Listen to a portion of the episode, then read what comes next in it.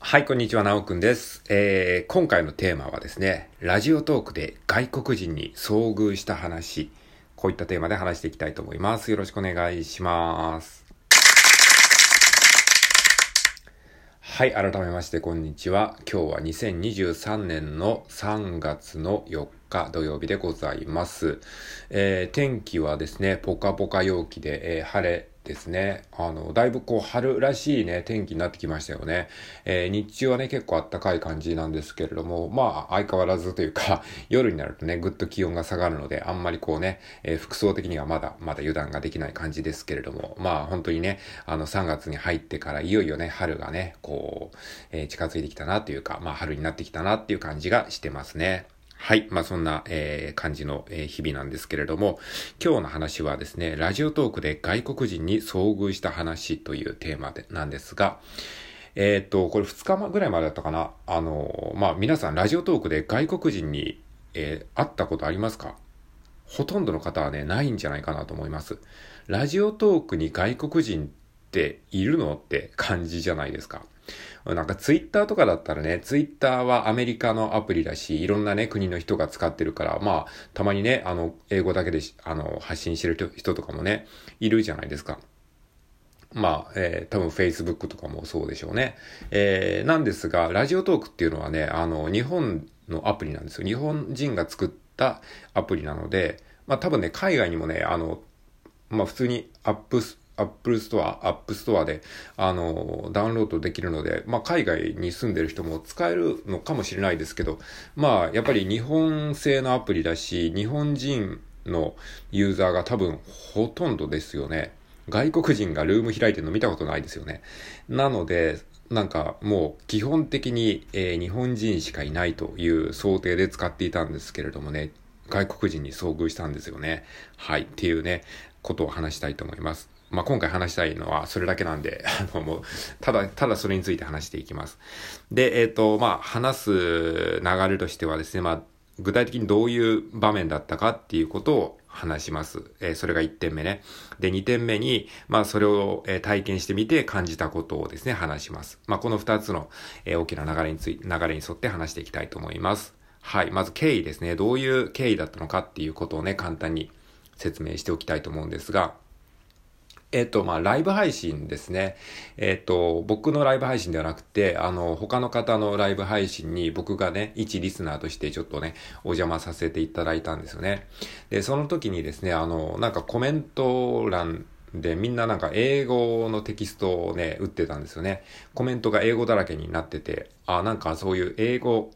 英語で話す、そういう英語縛りみたいな、そういうなんか遊びをやってんのかなって思っていたんですけれども、なんかね、流れを見てるとどうやらなんかその中に外国人がいたっぽくてですね。あの、で、みんなでこうコメントで英語で対応してるっぽかったんですよね。で、その配信主の方はあんまりこう英語が、えー、得意ではないということで、えー、ちょっと慌ててらっしゃってですね。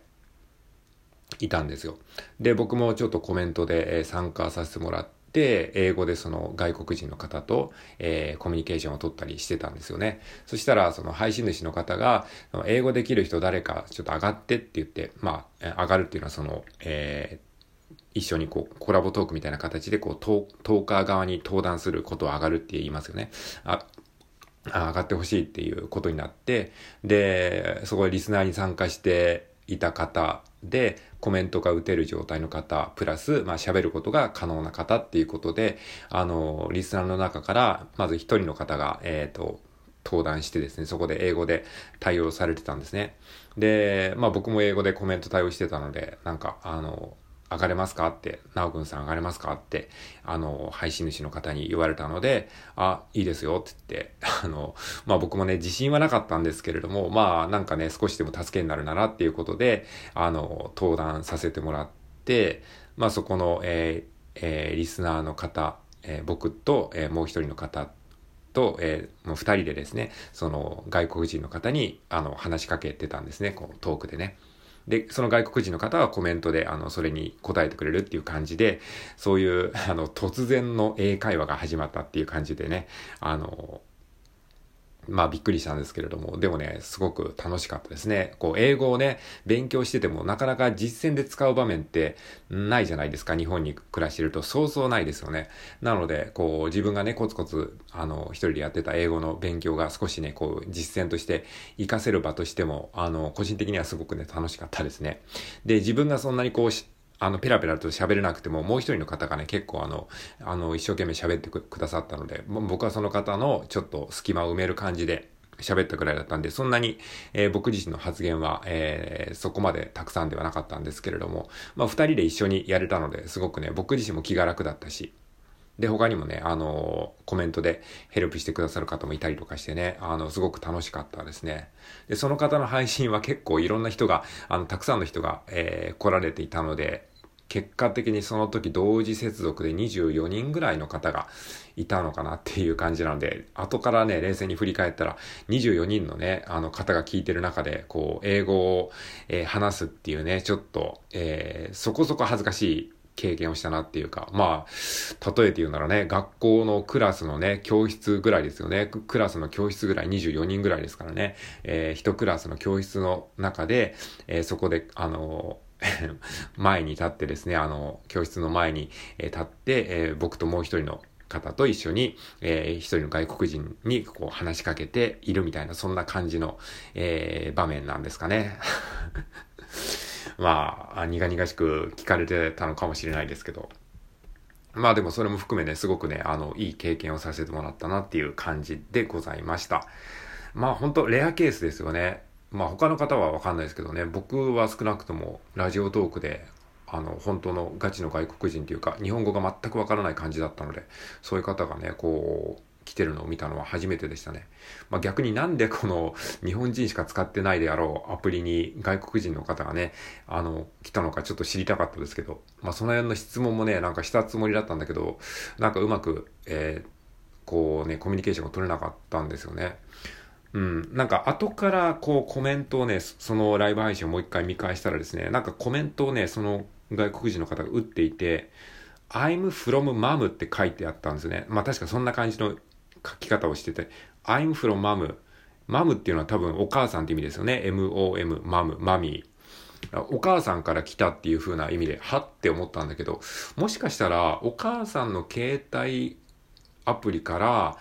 参加したよみたいなことを言ってたのかなっていう感じだったのかもしれないですね。わかんないですね。なんかそういうなんか言い回しがあるのかもしれないですけど。だから、母のアプリでなんかラジオトークが登録されていたので来たと。わかんないけど、お母さんが例えば日本人でとかかもしれない。もう完全に想像ですけどね。うん。で、ジョンっていう名前っていうことは言ってくれてたんですよね。で、その、あの、初期、初期のデフォルトネームがなんか、えっ、ー、と、なんかアップルから登録みたいな感じで、なんか変な感じの名前になってたんですよね。それもなんか、元々のデフォルトネームっていうか、そういう感じで、いじってないっぽい感じの名前だったので、で、あ、uh, what, uh, what, what's your name?What's your name? 名前は何て言うんですかって聞いたら、えー、J-O-H-N、えー、ジョンっていうふうに言ってくれたので、で、オーストラリアの方ぽかったですね。uh, Where are you from? って言ったら、あの、オーストラリアの、えー、パースだったかな？なんかそんな地名を、えー、英語でね、あの、タイピングされてましたね。まあ、そんな感じの、えー、方でした。はい。じゃあ、まあ、それを踏まえてですね、まあ、思ったことをね、残りの時間でちょっと語っていきたいと思うんですけれども、そうですね、思ったことはですね、まあ、ざっくり言うと3点ありまして、1つ目が、えー、英語でのコミュニケーションは楽しい。で、二つ目が、えー、中学英語で十分。そして三つ目が、えー、グローバル時代の到来ということですね。はい。まあ一つ一つね、ざっくりと話話していきますけども、まあ一つ目はですね、あの、英語でのコミュニケーションが楽しいということですね。やっぱね、あの、英語はね、苦手なんだけど、やっぱりね、話すとはすごいね、個人的にはめちゃめちゃ楽しいですね。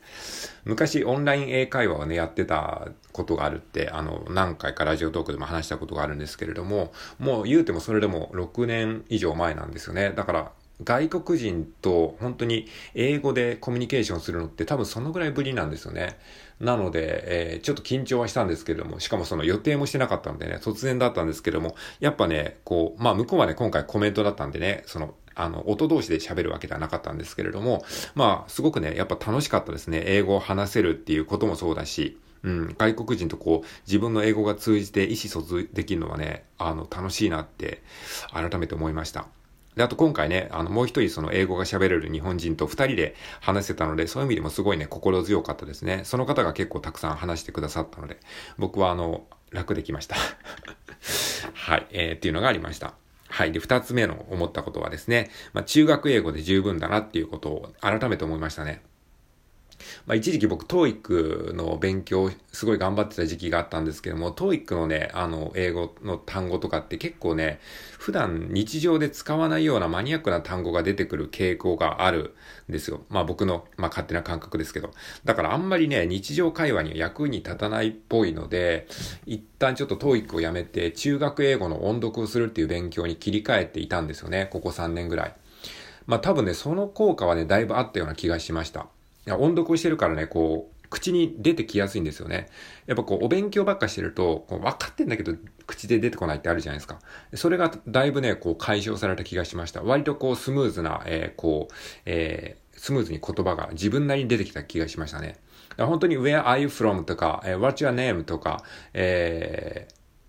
なんかそんな感じなんですね。もう本当にシンプルな言葉で全然成り立つんですね。それがなかなか言えないからこう、あわあわしちゃうんですけども、中学英語のね、音読はね、すごくね、そういう意味では良かったので、英会話をしたい方はね、ぜひね、あの、まず何にもできない方は中学英語の音読、えー、英会話絶対音読っていう、まあシリーズが、ベストセラーのシリーズがあるんですけども、ロングセラーのシリーズがあるんですけども、これはね、おすすめですね。はい。